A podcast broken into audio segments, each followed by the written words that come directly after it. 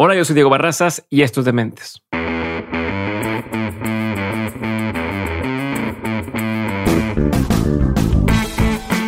Andrés Cepeda es un productor, cantante y compositor colombiano con más de 20 años de trayectoria musical, en la que ha sido nominado en seis ocasiones en los Latin Grammy y de las cuales ha ganado tres veces. También ha recibido tres discos de oro, cuatro de platino, entre otros premios. Su historia en la música comienza con Poligamia, un grupo de rock que durante ocho años posicionaron grandes éxitos con sus cuatro trabajos discográficos.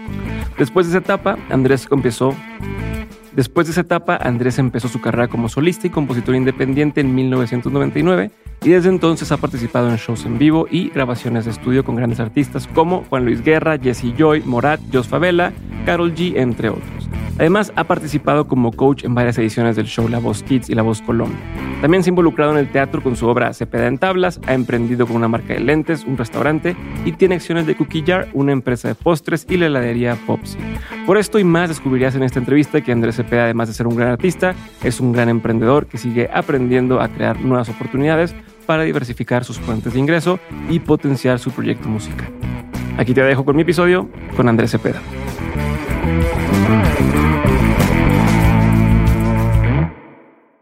Andrés, bienvenido de mente. Gracias por, por estar conmigo el día de hoy. Estoy muy contento de poder platicar contigo y quiero arrancar. Por lo general tenemos invitados donde tienen, por ejemplo, en el tema de la música, tienen una carrera musical. En tu caso, pareciera que son más de una carrera musical la que has hecho, ¿no? Este, varias etapas o varios inicios. Eh, entonces, quiero partir por ahí y nada más saber qué es lo que poca gente sabe o entiende eh, o el público general entienden sobre, sobre lo que significa tener una carrera musical o tener una carrera en la industria de la música. Eh, y ahora sí que por donde me quieras llevar con esta, con esta respuesta, pero ¿qué es lo que no se ve detrás de, de una carrera musical? Bueno, Diego, primero que todo, un abrazo para ti. Muchas gracias por tenerme en este espacio, por poder conversar. Y mm, sí, eh, la gente se imagina muchas veces que una carrera musical consiste únicamente pues en lo que pasa en el, escenario o en lo que pasa en las grabaciones, ¿no? El, disco que hiciste o el show, la gira que estás haciendo, ¿no? Y, sí, esa es una parte muy importante del oficio para el cual nos preparamos, eh, vamos a la universidad, aprendemos música, aprendemos eh, eh, todo lo que tiene que ver con el escenario, con la composición, con, con, la dirección del ensamble, con, con, la parte vocal, ¿no? Son una cantidad de disciplinas distintas que se van juntando para que pueda existir una carrera musical, ¿no? Entonces, eh, eh, como te digo, está la parte del instrumento, si, si, si, tocas un instrumento, la parte de la composición, la parte de la producción, o sea, cómo hacer que toda esta música que, que tienes en tu cabeza se pueda plasmar de alguna manera cuando vas al estudio, el trabajo en el estudio, el trabajo con los músicos, que es, un, que es algo muy, muy, muy particular en sí mismo porque pues es un tema de relaciones humanas, de liderazgo, de, de, de convencer un montón de loquitos creativos que apoyen a hacer esa idea que tú tienes, ¿no? Y eso requiere unos skills, digamos, eh, de liderazgo y de convocatoria que son muy importantes a la hora de emprender un proyecto así.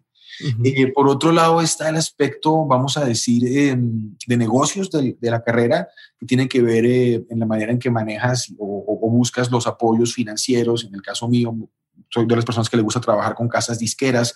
Entonces, aprovechar de la, de la mejor manera posible las oportunidades y las herramientas que esa casa disquera te da. Y eso también requiere una preparación y, una comprensión de cómo funciona un poquito ese mundo. Em, y ahora eh, también hay otra parte muy importante que es la relación con tu audiencia, que antes eh, la dejabas muy en manos de, de la gente que hacía la publicidad y que hacía la promoción, la cosa. Hoy en día eh, eso también se usa, pero también tienes un, obviamente tienes una relación directa eh, con el público que te sigue y que te escucha. Entonces eh, tenemos la posibilidad de estar constantemente recibiendo su feedback y sus ideas y sus, y sus, y sus opiniones. Y ese, y ese lenguaje y esos mensajes que, que empiezas a compartir con ellos y esa, esa comunicación eh, es importantísima, ¿no? Entender quién te está escuchando, quién te está siguiendo y aprender a hablarles, pero también aprender a oírlos, ¿no? Entonces, hay, hay una cantidad de cosas tremendas que pasan detrás de la industria musical em, que, están, que están siempre como ocultas al ojo del público. Está el tema, por ejemplo, de, de, la difusión de la, de la música, que anteriormente la distribución de discos y con la radio, hoy, hoy, hoy hay algo de medios tradicionales, pero también está fuertísimo los medios digitales, las plataformas, los los, play, los playlists, toda esta cosa que son ahora lo que predomina en el tema de, difusión de la música. Entonces, hay, en este oficio hay que aprender un poco de muchos. Eh, no termina uno de, comprenderlo cuando ya está cambiando. Hoy en día nuestra industria es súper vertiginosa y siempre están innovando cosas en la manera en que, en que o mercadeamos o la gente consume la música o se produce o se, ¿no? Eh, eh, cuando ya tienes más o menos una idea de lo que debe ser, SAS está cambiando Se cambian la jugada. Entonces hay que estar, hay que estar constantemente en capacidad de, entender esos cambios y de adaptarse a ellos, ¿no? Em, por otro lado, hay una cosa muy bonita que está pasando en nuestra industria hoy en día, que es el tema de las colaboraciones, ¿no? La gente que se encarga de promover la música le interesa mucho que los artistas diferentes se junten y hagan sus colaboraciones, sus featurings, y eso funciona muy bien en la medida en que tú busques em, colegas o colaboradores que estén en una página similar a la tuya, que estén en alguna sintonía similar a lo que tú estás haciendo, con quienes te sientas cómodo, a quienes, a quienes les tengas respeto y hay un compañerismo y una amistad. Cuando sucede eso, esos featurings cobran un valor muy especial y, vienen a hacer un aporte importante a la carrera, no solamente en temas de difusión y de compartir las audiencias, sino mm, sentarte con un colega a trabajar con él y a probar diferentes maneras de aproximarse a lo que es la producción y la interpretación y todo esto es muy interesante. Ahí aprendes muchas cosas. Entonces, em, siento que son, son, muchos asuntos. Está al otro lado, está la parte, la, parte comercial o de las marcas, que es lo que hacemos los artistas eh, con endorsements y con cosas así. Ajá. Eso es otro mundo completamente aparte, pero muy, muy interesante. Y si tú aprendes a reconocer cuáles son esos valores o esas características esenciales que tiene tu marca, pues puedes empezar a asociarte con marcas que compartan esos valores y, se convierte en algo muy, muy bonito porque no solamente haces un buen deal con estas, con estas marcas, con estos patrocinadores, sino que estás reforzando también esas esos valores y esa imagen que has venido construyendo y, esos, y esas asociaciones con ese tipo de marcas cuando son hechas de manera eh, eh, eh, razón, racional y, coherente, pues suman, ¿no? Y ayudan también a fortalecer tu propia marca. Eh, y esa ha sido una, una, una, experiencia muy interesante que he tenido los últimos, en los últimos 10 años, eh, que he estado aprendiendo un poco de esto y he estado atreviéndome a hacer cosas un poquito diferentes en ese sentido. Ha sido muy, muy, muy provechoso y ha sido muy interesante. Y la música, eh, partiendo de lo que es las grabaciones y los shows, abre puertas a otras, otras posibilidades de negocio muy interesantes también, ¿no? Aparte de la, del comercial que te comentaba, eh, hoy en día los artistas tenemos espacios para participar, para hacer televisión, eh, para participar en realities, para prestar nuestra música para, para pelis, para series, para la TV. Y todas esas son pequeñas oportunidades que la carrera te va brindando, de modo que a medida que vas avanzando, a medida que vas entendiendo mucho mejor todo este camino, pues te vas dando cuenta que, bueno, en el caso mío, eh, puedo, puedo lanzar un, una línea de, lentes, ¿no? Puedo publicar un libro con la historia de mis canciones, puedo participar en, un show de televisión en una peli, puedo mm, tener un sitio de entretenimiento eh, para los fines de semana donde, donde tenemos música en vivo y, y, hay, gastronomía. Entonces empiezan a aparecer todas esas posibilidades y en la medida que yo he ido avanzando por mi carrera, he ido apostándole a cosas así. Y eso ha hecho que que, crezcamos mucho más, que tengamos muchas más maneras de, explotar, digamos, esa, esa carrera. Todo esto dentro de una coherencia y de un estilo y de una manera de hacer las cosas, no solamente las musicales, que, es muy clara y donde hay unas, unos, unos ejes o unas columnas vertebrales que nos permiten hacer toda esta cantidad de cosas sin salirnos de esas principios esos, principios, exacto. Y entonces eso que aplicas a la hora de escoger canciones, de, escoger featurings, de, escoger las producciones, los arreglos, eh, se traduce de alguna forma a las demás actividades que haces. Y eh, yo desde el principio de mi carrera, yo empecé muy jovencito con una banda de rock en Bogotá. Descubrí, bueno, descubrí que quería hacer música, que esa era mi gran pasión, eh, pero también descubrí que quería vivir de esto, pero quería vivir orgullosamente de esto. Y entonces empecé a tomar una serie de decisiones que me fueron llevando un camino determinado. Ese camino determinado, en mi caso, ¿cuál es? Eh, a mí, desde siempre, por, por, la manera en que encontré la música, eh, para mí es un modo de expresión, de decir cosas que no puedo decir de otra forma y sobre todo cosas, historias y emociones que tienen que ver con el corazón, con la parte romántica, con las relaciones interpersonales, con los amores, con, con, este tipo de cosas. Y dije, bueno, me voy a matricular a ser un artista romántico. Voy a poder probar muchos sonidos, voy a, probar, voy a poder probar lo del bolero, voy a poder probar lo de la balada, lo del pop rock, lo de la música latina, todo esto, pero mi eje principal y mi, a mí me van a reconocer porque voy a ser un artista romántico. Y mm, con eso, con esa bandera en un principio, empiezo a caminar y empiezo a darme cuenta eh, hasta dónde puedo ceder o conceder o hacer concesiones, eh, pero siempre alrededor de esta idea. Y normalmente eh, hay una frase que me gusta usar, que eh, he hecho muchas cosas interesantes en mi carrera que, han sido muy buenas para mí, pero no he, no he partido de tomar decisiones que me convengan, sino de hacer cosas que me gustan mucho. Y creo que a veces es mejor la brújula de lo que me gusta mucho que la brújula de lo que me conviene. Me lleva por caminos más interesantes y, y que me hacen más feliz. Y sonaría contradictorio, bueno, porque no haces lo que te conviene de una vez, no, porque yo creo que lo que me conviene es hacer cosas que me gustan para que pueda florecer en ellas y pueda brillar haciéndolas, eh, ¿no? Y, pueda sentirme orgulloso de esas cosas que estoy haciendo. Creo que si eso es así, pues esas cosas que haga me van a salir mejor. A ver, abriste muchos caminos que quiero explorar y entonces voy a empezar a retomar diferentes áreas eh, para irlas desmenuzando. De entrada, de entrada, tenía la sospecha, pero ahorita me queda más que claro que eres tan artista como empresario, ¿no? Y que todo, ahorita que me dices desde el principio, vas con una mira un tanto estratégica de lo que estás haciendo y decir hacia dónde voy, este es mi camino y demás. Eh, hacer una pregunta express sobre ese tema es, si tuvieras que escribirlo en porcentajes, ¿qué porcentaje de tu, de tu día o de tu año tiene que ver con estar cantando y, y ya sea o en un concierto o componiendo una canción y qué tanto porcentaje le divides o de capacidad mental al resto de las cosas que es todo lo que me platicaste ahorita? Vamos a, decir que es como un 60-40, 60 muy musical y 40 otro tipo de, otro tipo de asuntos.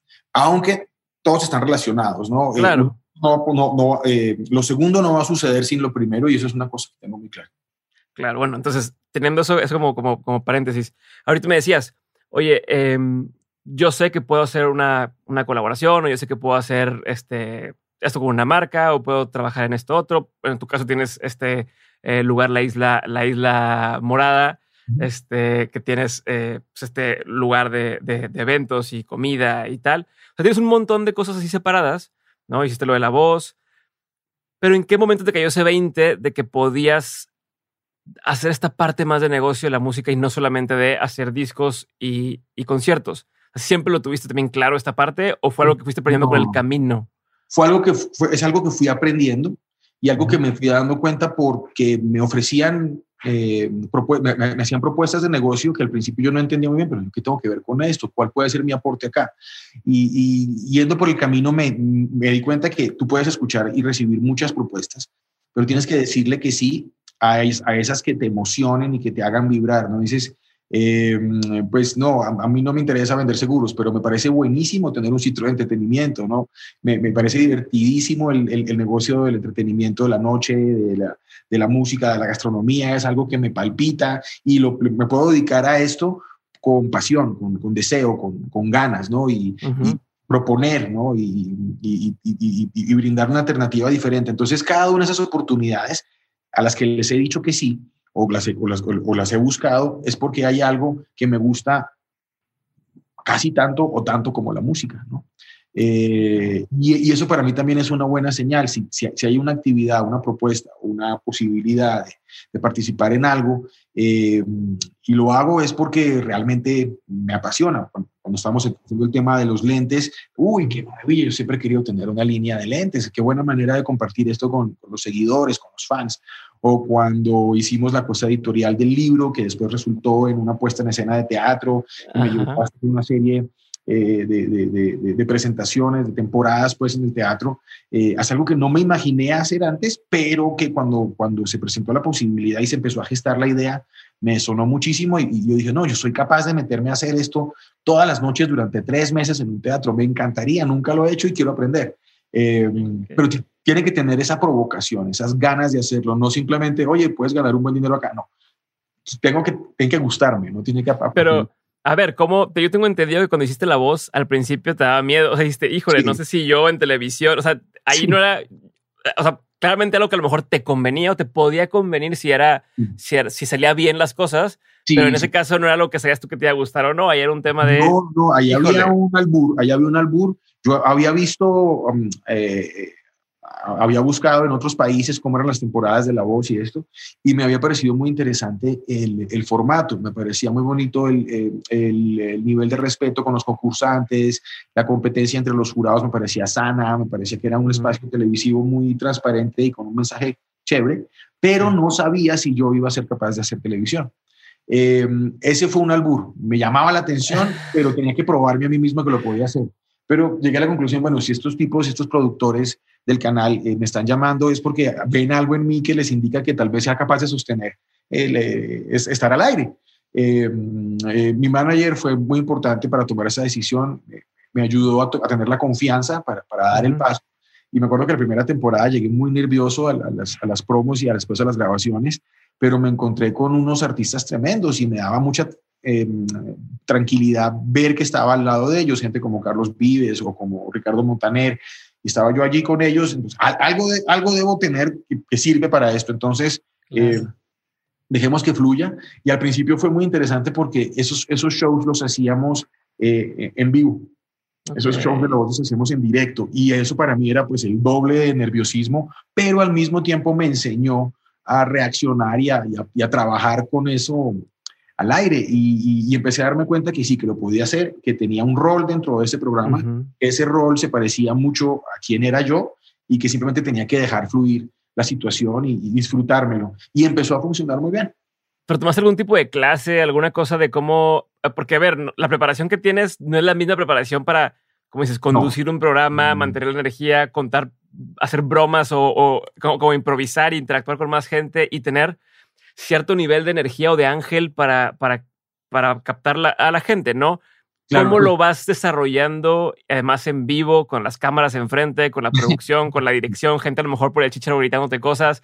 ¿Cómo, cómo lo, lo, lo, pues, eh, trabajas? Hace, muchos años, cuando empecé eh, mi carrera, que empecé con una banda que te contaba en, Bogotá, Poligamia. Eh, éramos muy chicos, estábamos todavía en la secundaria cuando empezó la banda, lanzamos nuestro primer álbum y mm, con uno de los compañeros tuvimos como, como una, una visión eh, que dijimos, vamos a lograr hacer esto y era, vamos a conseguir hacer una serie de televisión eh, que cuenta la historia del grupo. Y eso es una genialidad que hicieran eso. Súper descabellada, éramos unos chiquitos, escribimos nuestra idea de guion en, en, un cuaderno y le pedimos una cita al gerente del canal. la suerte que por alguna razón no la dieron y, nos, sentamos y les, hicimos como el pitch, como le explicamos qué era lo que queríamos hacer. Nos dijeron, listo, lo podemos hacer, pero ustedes no son actores, no están preparados, están muy jóvenes. Eh, la condición es, es, que vamos a hacer primero eh, seis meses de taller de actuación. Ah, Esos seis meses se convirtieron como en ocho o nueve. Eh, y después empezamos a grabar la serie. Igual éramos muy malos actores. Eh, ya nos estábamos foqueando y nos estábamos enfrentando. Y, esa, y, esos talleres y esas clases y todo ese aprendizaje que, que, alcanzamos a hacer en tan poquito tiempo, eh, se, fue, se, se, fue asentando, se fue sedimentando. Y ya con el paso de los meses, pues ya la serie no estaba tan mal actuada y poquito a poquito lo íbamos haciendo mejor. Después, bueno, más adelante eh, se acabó la serie, después, unos años después, la, la, la banda se, se, se desbarató desintegró y mm, alguien se acordaba de mí en televisión y me invitaron a una novela a hacer un personaje. Entonces yo volví otra vez con mis maestros a tratar de preparar mi personaje y la cosa y esas experiencias en televisión y con los profes de actuación, eh, más lo que me ayudó estar en el escenario todas las noches cantando, recibiendo el público y tal, me fueron dando algunas bases que cuando empecé a hacer televisión dije, uy, menos mal, menos mal pasé por esto antes y, ya tengo algo de idea y ya me, me, muevo un poquito mejor. Y en el tema de la voz, pues hermano, ya he hecho 10 temporadas. Entonces ya la segunda ya iba más sueltico, ya no me daba miedo, en fin. Sí, ya ahorita ya lo haces con, con los ojos cerrados, ¿no? Ya no, ya ni cuesta. me, me, lo disfruto mucho, es más, estoy esperando que llegue el momento del año que empecemos a, a grabar porque, porque es algo que me gusta mucho hacer televisión, como te decía, el mensaje positivo que transmite un, programa como este y, y, la posibilidad de acompañar eh, a los chicos y a los concursantes en general, pues por ese camino del inicio de la carrera que es tan bonito. Oye, ahorita hablabas el tema de las concesiones, también en esta parte que estoy desmenuzando. Eh, ¿Dónde o ¿cuándo sabes cuándo sí hacer una concesión sobre algo y cuándo mantenerte firme? Y no, no solo en el tema de la música, sino, por ejemplo, ahorita en el caso de, la voz, me imagino que al principio, cuando iban empezando a desarrollarse estos personajes o estas personalidades en televisión, que, pues a fin de cuentas hay cierto rol, como dice, cierto, cierto personaje del, del, a lo mejor te van diciendo, oye, este, un poco más serio, ¿no? O regáñalos, ¿no? Este, pero pues también la música te hacen ciertas, ¿cómo, decides cuándo sí, cuándo no? En, en, la música, pues bueno, al final del día puede que salió la canción, no fuera que tú querías, no pasa nada, pero en, en, la, en la televisión, si tú haces una actitud que te recomendaron hacer y sale mal, te puede mandar para otro lado toda tu personalidad, o sea, o, la percepción de la gente. y, lo, y lo he visto suceder. Eh, por eso creo que es muy importante, bueno, todos tenemos una intuición de, qué debemos y no debemos hacer, pero no siempre estamos seguros, ¿cierto? O mal eh, recomendados, mal asesorados. Ahí, ahí voy yo. Eh, la gente que tienes al lado, el equipo con que cuentas, es súper importante porque es la gente que te va a dar ese consejo o te va a convencer de, de conceder algo o de cambiar algo. Y mm, y yo me siento afortunado de, de, tener una gente a mi alrededor que, en la que confío, que creo que me están dando los mejores consejos, que, que, siento que están pensando en mí más que en su propio beneficio. Eh, y he sido muy celoso toda la vida cuidando esta, este equipo que está a mi alrededor. Eh, no en vano estoy trabajando con, con el mismo manager hace 27 años. No, entonces es una persona a la que le tengo absoluta confianza, que eh, ya he probado que sus decisiones tratan de favorecerme, que sus consejos son, auténticos y me, recuesto mucho cuando tengo que, tomar ese tipo de decisiones en estas personas que tengo a mi alrededor. Entonces, eh, para mí es muy importante eso, contar con un equipo al que le tengo fe. Lo mismo me pasa cuando estoy trabajando con un productor, cuando estoy trabajando en el set con la gente eh, con la que trabajo en el canal. Ya tenemos establecido una relación que me permite casi que por el tono de su voz saber si me debo atrever o no a hacer esta sugerencia. Eh, pero siento bien y, he logrado establecer una relación, por ejemplo, con, la gente con la que hago tele, eh, una, relación en la que, en la que me siento que me, que me cuidan, que a ellos tampoco les conviene que se rompa. Claro el carácter o que se salga uno del personaje o que salga con una cosa que no tiene que ver, porque estamos todos como protegiendo en nuestro proyecto. Pero no siempre pasa y una persona te puede dar un mal consejo y lo que tú dices sale todo muy mal y, ya te lo tienes que echar al hombro, ¿no? Sí, ¿no? O es un beneficio a corto plazo decir, oye, si haces esto, se va a hacer viral, ¿no? Y sí, se fue todo por arriba. Pero... Eh, en la luz en que quedaste viéndote puede estar muy mala, ¿no? Exacto. A ver, pero ahorita es muy evidente que hay algo que proteger, ¿no? Ya existe, ya existe una carrera de Andrés, ¿no? Y hay, ya hay algo que has construido. Pero cuando recién empezabas, o al menos en, esta, en este momento de quiebre desde poligamia o, esta pausa a, a, lo que hiciste después, dices, yo me quiero concentrar en el tema romántico.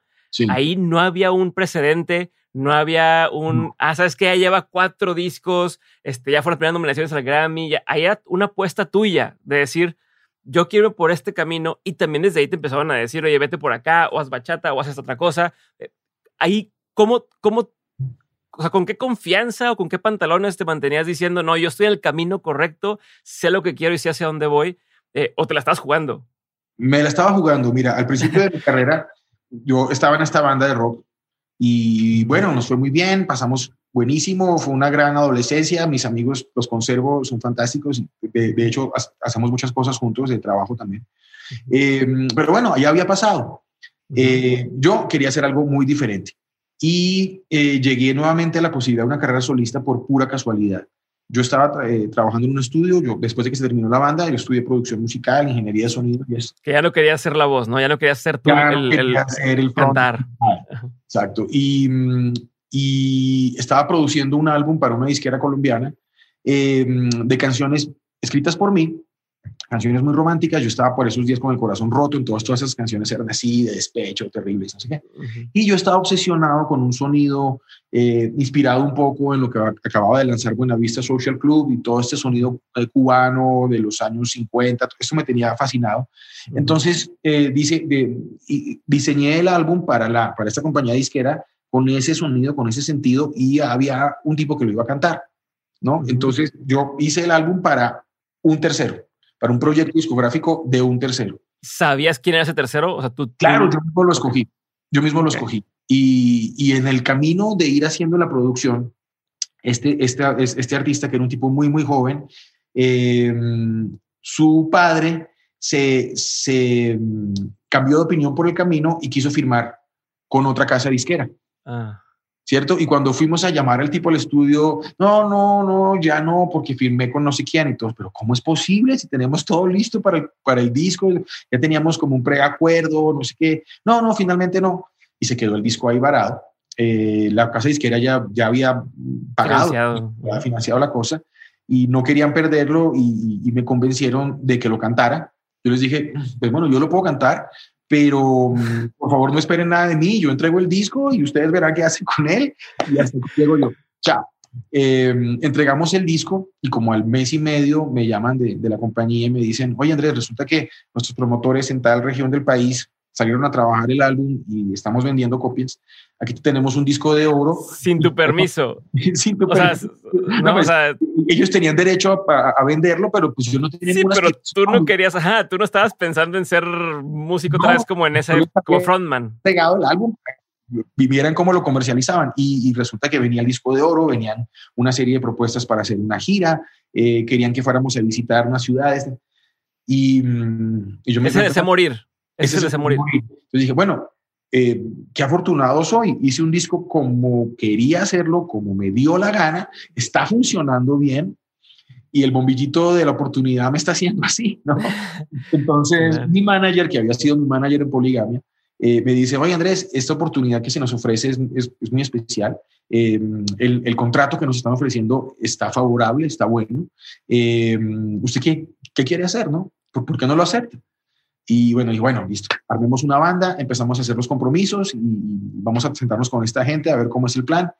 Y, ahí arrancamos. Pero eso fue una oportunidad muy bonita porque me dio la, el, chance desde de la primera demostrar que con lo que yo quería hacer podíamos ser exitosos. Pero eso fue un, eso fue una sí, gran tal vez Fue una gran hubiera sido muy distinto. Claro, hubiera sido muy distinto. Eso fue una gran casualidad y me dio por decirlo así, el poder de negociación con esta casa disquera, decir, bueno, hacemos otro, pero lo hacemos igual, hacemos como yo quiero, ¿no? Y, así empezamos a caminar y, y, de alguna manera me acostumbré a hacerlo así. Eh, nunca, me, nunca he sentido imposiciones eh, artísticas por parte de, de, las casas disqueras con que trabajo, porque por fortuna empecé a funcionar bien así. Entonces, eso fue una gran casualidad, pero aproveché la oportunidad y, y empecé a caminar con ella. Oye, nomás por, por, por morboso, ¿ese otro, músico siguió haciendo carrera o ya desapareció? No, no, no. Tomó una mala decisión, hizo, hizo un deal con la otra disquera que finalmente no, la, no lo apoyó y cuando regresó a la otra dijeron, no, tú no cumples tu palabra, no, ya no. Oye, la importancia de la palabra, sí. Sí, sí, Oye, bueno, y otra cosa más que me faltaba desenvolver de esto primero que decía, era el tema de, dices, hoy la relación con los fans o, con la audiencia es muy directa, ¿no? Eh, tienes un feedback inmediato de, oye, sale la nueva canción y ya sabes si sí le gustó o no le gustó, ves los comentarios, qué dice la gente. Tal cual.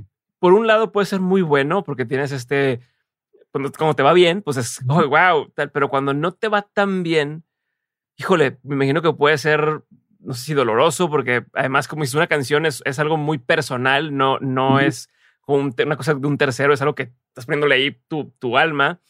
Entonces que te la destrocen o que te la critiquen o que te digan, ¿sabes qué? Esto no, o mejor hubieras hecho esto, o mejor el video hubiera sido así, o ¿por qué no le cantas a tal cosa?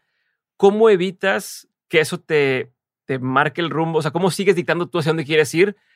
Y, y, o sea, es como esta combinación de cómo equilibras el hacia dónde quieres ir tú, hacia dónde te, pide tu público ir, que a fin de cuentas también el público es quien va a los conciertos, pero a veces, como dicen, el público no sabe lo que quiere hasta que lo ve. Entonces, ¿cómo, combinas todas estas listas de lo mismo? Cuando recién hago un lanzamiento o cuando, por ejemplo, cuando empecé a hacer la televisión, o de hecho todavía lo hago cuando, cuando empiezo la temporada o cuando recién hago un lanzamiento, eh, apago esto.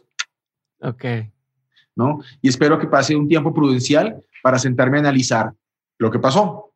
Eh, para no, para, para informarme, para conectarme y todo, pero no, no tratar de dejar, dejar de permearme lo menos posible por esa opinión o por esas, ¿no? Por esos, por esos comentarios o lo que sea, em, porque parto de la base que si estoy haciendo algo y creo en eso, em, tengo que estar seguro de, no, no, puedo empezar a dudar cada vez que alguien me escribe algo porque me, vuelvo loco, ¿no? Entonces, durante un tiempo, cuando estoy recién de lanzamiento, cuando estoy saliendo al aire y sé que hay mm, algo de vértigo en, en, la operación, como que hay posibilidades, como que algún riesgo, trato de aislarme un poquito de la información y después analizarla con cabeza fría un tantito después, ¿no?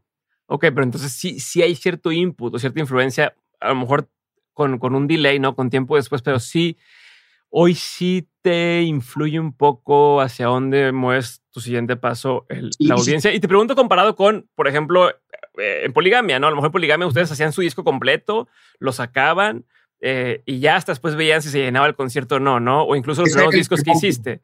Ese era el termómetro, ¿no? Te subías al escenario y cantabas la canción a ver qué pasa. Hoy en día es, es, más o menos lo mismo, pero te enteras más rápido. Pero, pero, pero sí, sí, pero, pero creo que también uno tiene que tener una, una seguridad y también plantearse con una seguridad y no a la primera eh, de bastos cambiar de rumbo, ¿no? Eh, eh, hay que también ser persistentes, ¿no? Yo, si yo creo que este es el camino, voy a insistir un poco más. de pronto al principio sea difícil romper el hielo, pero, pero vamos, pero vamos. No puede uno a, los primeros comentarios, además que uno, yo creo que a todos nos pasa, hacemos una publicación o mostramos algo y hay mil comentarios hermosos, pero esos dos terribles no son, son los que no te dejan dormir, ¿no? Claro.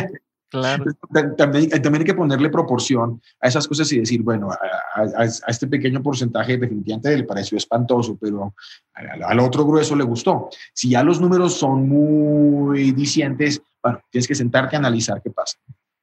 Ok, oye, ¿y, y cómo te contrapones, cómo te levantas de los, de los golpes de la vida? Porque sé que ha habido más de uno en, tu caso, o bueno, en el, en el tema de se disuelve este poligamia, fallece tu mamá, Luego más adelante empiezas a recobrar eh, como un poquito la fuerza. Tu, tu, ídolo en ese momento o alguien que admiraba a Charlie García te mete un bofetón. O sea, híjole, no me imagino. te, estaba, te, estaba, lloviendo sobre mojado, como. Claro. Como, entonces, eh, ¿cómo, ¿cómo surge, cómo sales de esto? ¿Cómo, a ver, a mí me pasa con cosas más estúpidas que digo, todavía no me quiero ni levantar, ¿no? Este, hoy no tengo ganas de ir a trabajar, no tengo ganas de hablar con nadie de la oficina. Eh, en tu caso, al menos en esa etapa, fueron golpes duros, donde además no era como que tenías algo que agarrarte, no era como, ok, mañana tengo concierto, pasado mañana tengo otro concierto. Estabas en un momento donde todo se puso en pausa. Sí, y fue ¿Cómo difícil. haces? Y fue difícil, pero también fue un aprendizaje eh, que lo peor que puede uno hacer es ponerse en pausa, y agachar, la cabeza y, sentirse que se perdió, ¿no? Sentirse perdedor. Yo pienso que uno, uno tiene que sacar fuerzas, ¿no? Y tiene que levantarse, porque lo único que hace que la cosa siga andando es ese impulso de volverse a parar, ¿no? Eh, ya lo, ya lo, yo ya lo he vivido y lo, y lo, y, lo, he visto con otros amigos y con otros colegas que, que, necesitan darse un break y entonces, no sé, hacen un sabático o paran de sacar un disco un tiempo o lo que sea, y siempre es contraproducente. Y es, es contraproducente para el, para el trabajo, pero también es contraproducente para el, para el alma, para el espíritu. ¿El, eh, ¿El, hacer pausa o el no hacer pausa es contraproducente? No, yo creo que el hacer, el hacer pausas y sentir que hay que tomar, eh, que hay que derrotarse y tal. Obviamente hay que descansar y tomar aire y todo esto, pero, pero uno tiene que tener la, la, fijación de levantarse, porque tú no sabes si, ese, si esa derrota de hoy, eh, si, la, si no la superas, no vas a ver el éxito de mañana porque nunca la superaste, ¿no? Mañana te puede estar esperando algo magnífico, pero si no te paras y sigues cargando el bulto, nunca lo vas a saber. Eh, y, es mejor sentirse derrotado por, por, eh, porque agotaste todas las posibilidades a sentirse derrotado porque no lo seguiste intentando, ¿no? Ya, pero en tu caso, ¿qué te mantuvo cuerdo? O sea, o, qué hiciste? O sea, ¿cómo fue ese de sentirme que me perdedor, no? Que me perdí. O sea, porque, a ver, lo que pasa es que en, todas las conversaciones la gente lo que tiende a decir es, no, no, échale ganas y sale adelante, ¿no? Y tal. Me gustaría saber, en tu caso, qué te sirvió, qué te funcionó o qué no te funcionó para, para encaminarte el buen camino, ¿no? Que digas, ¿sabes qué? Intenté esto, a mí no me fue bien intentando esto, o intenté esto y por ahí empecé a ver cierta luz y, de ahí me agarré, no sé. Creo que lo que no sirve es la autocompasión. No me merezco esto. Es como, como, como eh, eso que se carga uno de cosas malucas y, quiere uno como sentirse lástima por uno mismo. Creo que eso es lo que, menos, lo que menos sirve. Y hay muchas maneras de hacer eso. ¿no? Pero, pero creo que a mí lo que me sirvió y me salvó y me ha salvado en varias ocasiones es precisamente la música. Eh, la música como un medio de expresión, de escape también, de catarsis, ¿no? Si la, si la rabia es muy grande o la tristeza es muy profunda, pues cántala, escríbela, ¿verdad? Y, y, vas a convertirla en algo más y, ese, y en ese proceso de convertir eso negativo en, en, en creación, eh, vas a sublimar algo y vas a aprender algo en el camino y no vas a dejar, no te vas a quedar quieto, ¿no? Convertiste algo muy negativo en algo mejor y en algo que te permitió abrir y soltar y, hablar, ¿no? Y cantarlo. Eh, a, mí la música siempre me salvó. No hubiera podido enterrar con otras cosas, pero, pero me encerraba en mi música y me encerraba en mi trabajo y eso a mí me, protegió mucho y generó cosas positivas, ¿no?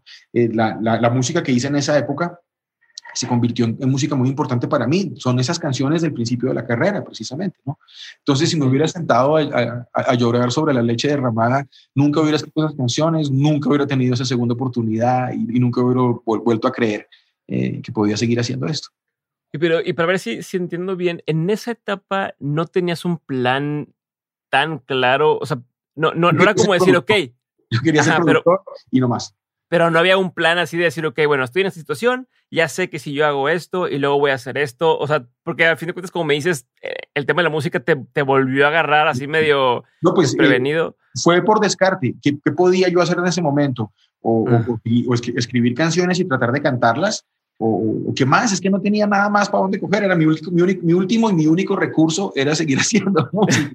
Eh, y me hacía sentir mejor eh, estar tratando de escribir o cantando con mis amigos en el bar que fuera o haciendo el show que fuera en alguna parte que estar en mi casa deprimido. ¿no? Ok, ¿y crees que la vida es cíclica? Te lo pregunto porque, por ejemplo, estaba viendo las fechas de las cosas que te fueron sucediendo y hay bloques como de más o menos 10 años, más o menos un año donde vuelven a pasar cosas interesantes. O sea, por ejemplo, el tema de, este, poligamia fueron como 10 años, 8 eh, años, 10 años que, que, duró todo el proceso. Luego vuelve a haber otro resurgimiento este, donde, donde empieza a ir muy bien. Eh, o sea, en el 99 sale lo de, lo de ese morir. y como que van así ciclitos de, no sé si... como etapas como etapas de la vida como ciclos yo creo que lo, lo mencionas muy bien en que en, en, en, que uno va cumpliendo ciertas metas y esas metas pueden variar pueden cambiar un poco a medida que te, que te vas acercando y, el aprendizaje de esa experiencia, de esa etapa, te lleva a, a cambiar un poco tu camino, tu método. Eh, sí, yo pienso que hay etapas, poligamia definitivamente es una de ellas, eh, después viene la etapa de solista en donde me interesa mucho la cuestión acústica, la, parte latina, no sé qué, de repente hay un viraje que es como, como, como, una nostalgia de lo que hacía con el grupo, pero trayéndolo a hoy, que, se parece un poco a lo que estoy haciendo hoy en día, que es ese tema como del pop rock que me gusta mucho. Y, y, sí, hay como unos ciclos bastante reconocibles eh, y que también creo que coinciden con, eh, con los ciclos en, en, la parte personal de la vida sea, pero tú lo sientes así, o sea, tú, tú sí vas identificando y diciendo, ¿sabes qué?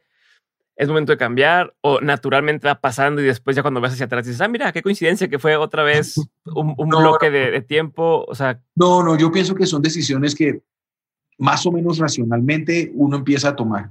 No se toman de un día para otro, ¿no? Es una cosa que se va, que se va dando, pero hay circunstancias o momentos, ocasiones en que hacen que, ¡ping! ¿no? Eh, eh, son el, eh, si disparan eh, una decisión o disparan un cambio de actitud o un cambio de visión que hacen que, que la vida empiece a tomar un rumbo distinto. Y, creo que eso es, que es algo que todos los seres humanos eh, hacemos de manera inconsciente y natural, que es, no sé, crecer, educarnos, empezar nuestra profesión, quizá formar una familia, volvernos papás o volvernos jefes, qué sé yo. y, y eso nos va dando unos roles en la vida que también van haciendo que cambiemos un poquito cómo la vemos y cómo la transitamos. Buenísimo. Tengo dos preguntas más de esta, de esta etapa, bueno, estos momentos, ahorita que decías el, el, así, los, los momentos que te disparan a otros lugares. Eh, ¿Cuándo sentiste la certeza o, te cayó ese 20 de sí soy cantante? O sea, de, de, ya la hice como cantante, ¿no? Ya, ya me consolidé como cantautor, como productor, como músico, eh, como artista, ¿no? Una, eso es una y otra pregunta similar a esta, pero no es lo mismo, es ¿Cuándo te diste cuenta que ya podías vivir de esto? Porque son cosas que el público asume que es lo mismo, pero no. uno puede estar en las top de los charts y todavía no poder pagar una renta. Eso es este, Entonces, ahí, si tienes esos dos momentos más o menos claros. O momentos. Es, curioso. Me di cuenta primero que esa podía ser mi profesión, eh, o sea, mi fuente de ingresos. Me di cuenta primero de eso que, de que sí podía ser un buen artista. Porque como empezamos tan pronto, eh, tan temprano la carrera, aún en el colegio, con el tema del álbum, de la, de la gira, de la serie de televisión, toda esta cosa, pues ah, yo todavía estaba me impresionó que no te hayas graduado cuando habías hecho lo de la serie y todo eso. Exacto, ya, ya, ya tiene una independencia económica, ya era una persona que aportaba en la familia y, tenía la posibilidad de, de, tener mis cosas y de tener mi independencia y de, y de, hacer, y de, y de, sentirme capaz de, sostenerme, ¿no? Y, bueno, es, parece que estaba haciendo mi profesión, parece que por esto me pagan, entonces vamos a seguirlo haciendo. Pero realmente la, la certeza de sentirse uno realizado como artista, como cantante, sí vino para mí mucho después vino mm, después de haber hecho Se Morir, después de ir como por el segundo, tercer, eh, por tercer álbum, cuando ya vi que, que era un, que, ese camino que había escogido por casualidad la segunda vez eh, andaba y que me sentía orgulloso de esos trabajos y que me sentía eh, seguro y potente en un escenario, pararme y, manejarlo y, recibir ese aplauso con tranquilidad y, estar emocionado porque ahora voy a grabar esta cosa nueva. Cuando ya me di cuenta que esos, que esos engranajes dentro de mí mismo estaban funcionando y que me tenía fe, que me creía a mí mismo, fue cuando llega esta, esta, esta, esta, esta sensación de que, ah, no, no, no, yo como que sí soy un artista, no solamente me pagan por eso, sino que ahora ya me lo creo. y, y, una vez que te asumiste así, o sea, que ya te la creíste, ¿cambió algo en tu forma de, de, manejar las cosas, en tu forma de incluso de acercarte a otros, a lo mejor personas que tú admirabas y veías lejanas? Sí, eh, totalmente. Eh, se afianzó el compromiso y la disciplina con el, con el oficio más que nunca. Eh, más que frente al cheque, me comprometió más el, el, asumir que este era, que este era lo que yo había venido a hacer. Eh, una cosa era cumplir con, con, con, el trabajo y de repente ya se convirtió como en, como en una realización, como en una misión en la vida. No, yo tengo que seguir haciendo esto. ¿no? Me siento muy bien haciendo música para la gente y, que, y saber que la gente lo aprecia y que, que, que, que se la apropia, que la usa, que hace parte de sus vidas. Eso fue mucho mejor que, que, tener un cheque. Eh, ¿Cuántos, años, iban de tu carrera ahí? Nomás para poner el contexto, ¿cuántos cuando, años llevabas? Cuando empecé, cuando hice el primer álbum con la banda, tenía 16, entre 16 y 17. Y cuando asumí que ya iba a hacer esto, ya tenía unos 20, 24 años, tal vez, 25 años, más o menos. o sea, casi 10 años después de que, sí, sí, de que arrancaste, fue donde dijiste, ya, sí, sí me siento... Sí me siento capaz de, de que esto es lo que soy. ¿Y qué, ¿Y qué tipo de cosas cambiaron en particular? ¿Te acuerdas de decisiones que tomaras distinto sí. o de, o de, Sí, sí, sí. Me, me, di cuenta que tenía que ser mucho más disciplinado y más serio. Me arrepentí por mucho tiempo perdido. Eh, me di ¿Disciplinado en cuanto a qué? Eh, en cuanto al estudio y en mm. cuanto al trabajo, ¿no? A la seriedad del trabajo. Al principio todo era una joda divertidísima, hay mucha fiesta, hay mucha rumba, hay mucha locura. Eh, y cuando me di cuenta de aquello, dije, no, está muy bien la fiesta, está muy bien los amigos, pero, pero aquí hay algo más grande que, que simplemente ser reconocido por cantar. ¿no? Hay, algo más allá. Y, incluso me arrepentí de que en, esos años primeros no hubiera sido más disciplinado y más juicioso con, con, mi, con, con mi carrera y con mi academia y todo esto. ¿no? Ya. Oye, voy a cambiarte un poco de tema. ¿Cómo, ¿Cómo te diversificas hoy en día? Porque te escuché una conversación que tuviste con alguien hace tres años más o menos donde decías, yo ya hoy puedo cantar por gusto, pero ya más o menos tengo definido mis, como mis negocios o, mis fuentes de ingreso y demás, y, ya puedo permitirme cantar lo que quiero cantar. Sí, sí, sí. ¿Cuáles son estas diferentes fuentes de ingreso que te has sabido diversificar? Y te ven un poco, quiero que esto lo escuche quien está del otro lado y que dice, oye, quiero empezar en la música, o ya voy a dos años en la música, pero no veo claro eh, para dónde va esto. Eh, porque incluso tú me dijiste, desde muy, desde muy, muy joven ya lo podías estar viendo como una fuente de ingreso, ¿no? Entonces, si me podías echar la mano y más o menos dar claridad de, a ver, este, por aquí es un camino, por aquí es un camino, de lo que más deja es enfocarte en esto, o, el, o incluso, como dices, los lentes en lugar de tal, o los restaurantes en lugar de, o sea, ¿por dónde ves tú? regresemos a ese 60-40 eh, es muy interesante para, para, para mí, para los artistas. Hoy sí sigue siendo eh, la fuente de ingresos más, más importante, la más frecuente, eh, los shows en vivo. Eso es una cosa que la tecnología aún no reemplaza. cuando empezamos, la venta de discos era, era muy redituable. Ya no, hay unos canales que nos permiten recibir ingresos, no, no al mismo volumen, pero siguen siendo más importantes los de los shows en vivo son muy importantes los de los acuerdos comerciales con marcas, eh, en términos de que por dos días de trabajo eh, te van a pagar muchísimo más que por lo que te vas a ganar en una gira, ¿no? Eh, y esos otros experimentos tipo el restaurante, tipo libro, tipo lentes, la cosa del el teatro, el teatro, todas estas vainas, son unas rueditas extra de, esta, de, este, de este coche, pero de repente una de estas, ¡pum!, tiene un éxito tremendo. ¿No? Entonces no hay que desatenderlas y no, verlas como cosas menores. Eh, eh, el tema del restaurante, por ejemplo, ha sido una apuesta súper interesante. Eh, el, tema, el tema de, una, de, unos, de, apoyar una empresa de finca raíz también se convirtió en algo muy interesante. lo de las gafas no fue tan grande, pero fue muy satisfactorio y, y ayudó, pues suma, ¿no?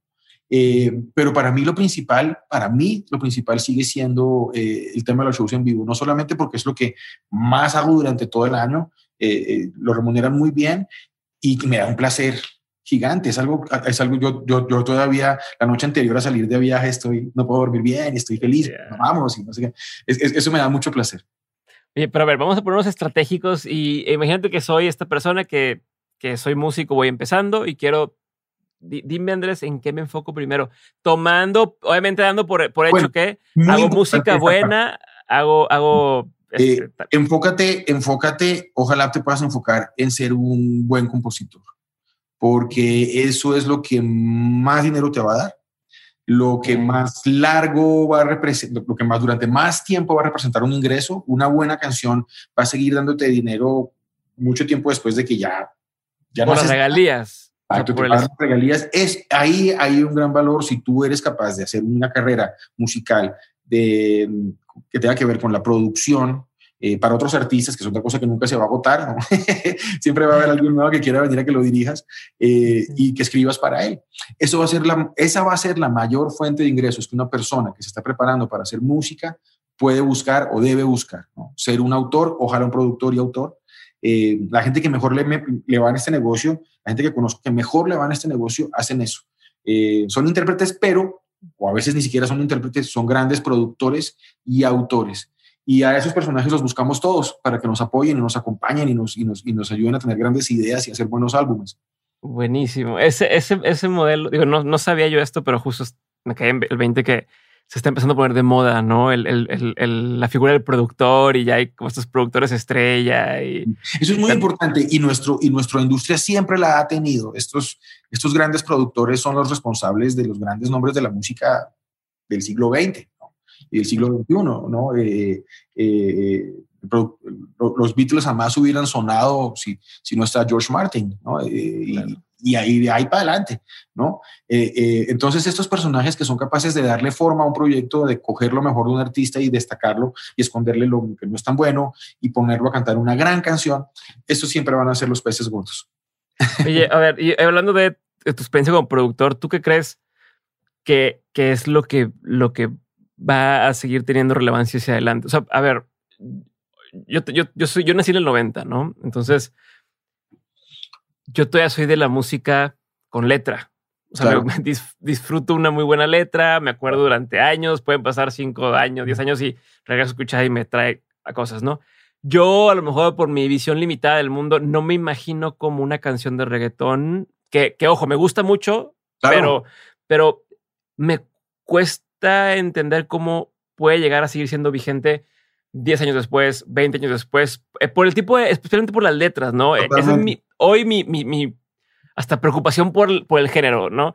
Por eh, supuesto. ¿tú, ¿tú, cómo lo ves? Eh, ¿Crees que vaya a evolucionar? ¿Crees que en 10 años vamos a seguir cantando reggaetón o, o, va a volver a haber un giro nuevo a otro tipo de música? Mira, yo creo que la música urbana, el reggaetón nos han, han puesto al mundo a gozar, a bailar, a disfrutar claro. mucho, Pero no me imagino en 15, en 20 años alguien en una reunión con los amigos cantando la gasolina. Como que no me lo pido. Pero la función de esta música en este momento, en este instante de nuestra industria musical, no está enfocada hacia allá. Desafortunada o afortunadamente no lo sé. Creo que desafortunadamente eh, nuestra industria musical está enfocada a un consumo súper veloz. ¿no? La canción que lanzaste este viernes eh, al mes es vieja, ¿no? Sí. Y a veces puede ser tan irrelevante que nadie la recordó, pero tuvo, obtuvo estas ganancias y recibió todo este dinero y tuvo esta relevancia para este artista. Em, eso está bien, así está funcionando nuestra industria hoy en día.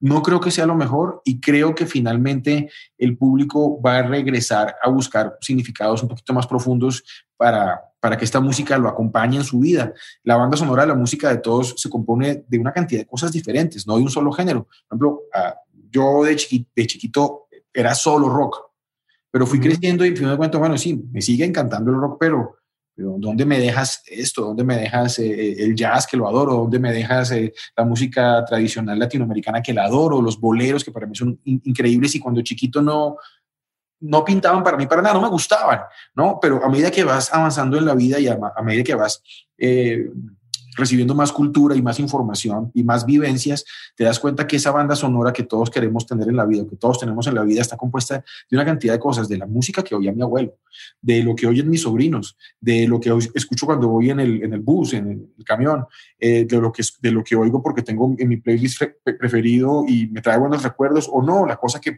recién conocí en un concierto al que fui ayer. Y todo eso va sumando a esa banda sonora y esa banda sonora es diversa, debería ser diversa eh, nuestro mundo musical se está volviendo un poquito homogéneo, eso no es tan chévere.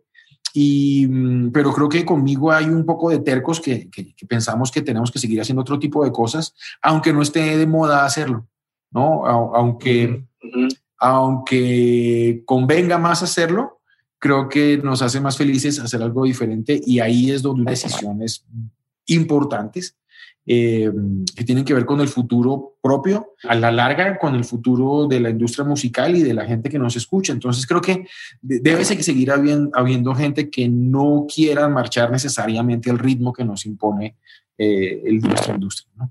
Perfecto. Última cosa, ¿a dónde, ¿a dónde vas ahora? ¿Qué sigue? ¿Sale lo, que había olvidado? Va a estar el Metropolitan. un lanzamiento de otro sencillo que hace parte del mismo álbum. Ese, es un featuring muy lindo con unos artistas que miro y que hace tiempo quería trabajar y, se me dio, que son los chicos de Rake. Eh, una vez publiqué, entrego el álbum completo. Estoy por lanzar un documental que hice sobre la música que cantaba mi padre. Eh, participé en una peli que sale en agosto. Eso me tiene muy contento. Eh, regreso a Colombia en julio a hacer La Voz, y en septiembre inicio una gira de conciertos y, es lo que viene inmediatamente para mí ahora. estaba aquí en México haciendo un álbum, espero lanzarse ya lo que es el año entrante. Buenísimo, Andrés. Bueno, se nos acabó el tiempo. Voy a la última pregunta. Este, más con un montón de dudas, pero gracias por, por, por darme luz en, en todo este camino. Ahí te va, de todo lo que has vivido, tanto en lo personal como en lo laboral, has tenido un montón de aprendizajes. Si tuvieras que quedarte con tres aprendizajes que quisieras tener siempre presentes, ¿cuáles serían? Nadie puede decirte qué es lo que vas a hacer o no, ¿no?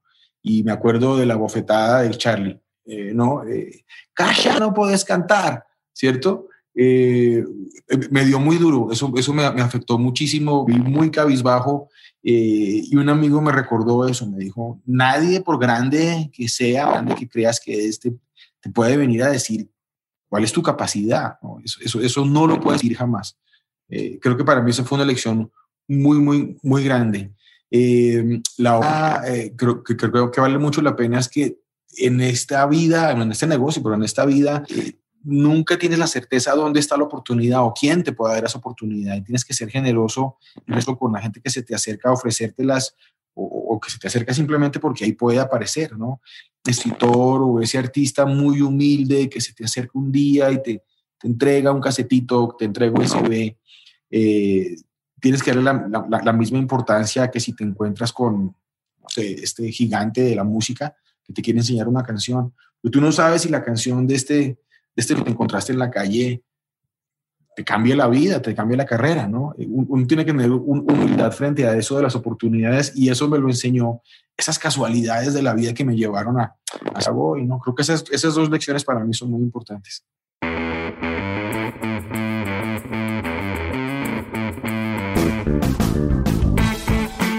Gracias por haber escuchado este episodio y por ser parte de este movimiento que estamos construyendo en Dementes.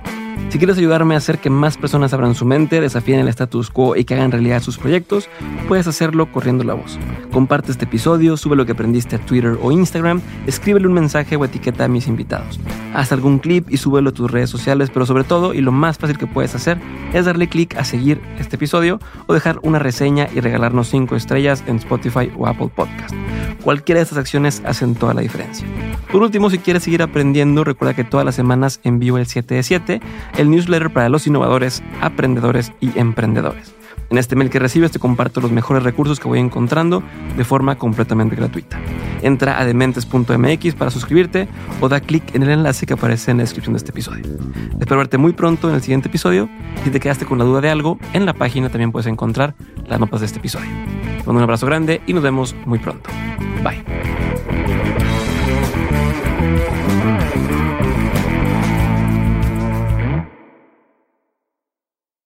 Judy was boring. Hello. Then Judy discovered ChumbaCasino.com. It's my little escape. Now Judy's the life of the party. Oh, baby, Mama's bringing home the bacon. Whoa, take it easy, Judy. The Chumba life is for everybody. So go to ChumbaCasino.com and play over 100 casino style games. Join today and play for free for your chance to redeem some serious prizes. ChumbaCasino.com. No purchase necessary. Void where prohibited by law. 18 plus terms and conditions apply. See website for details.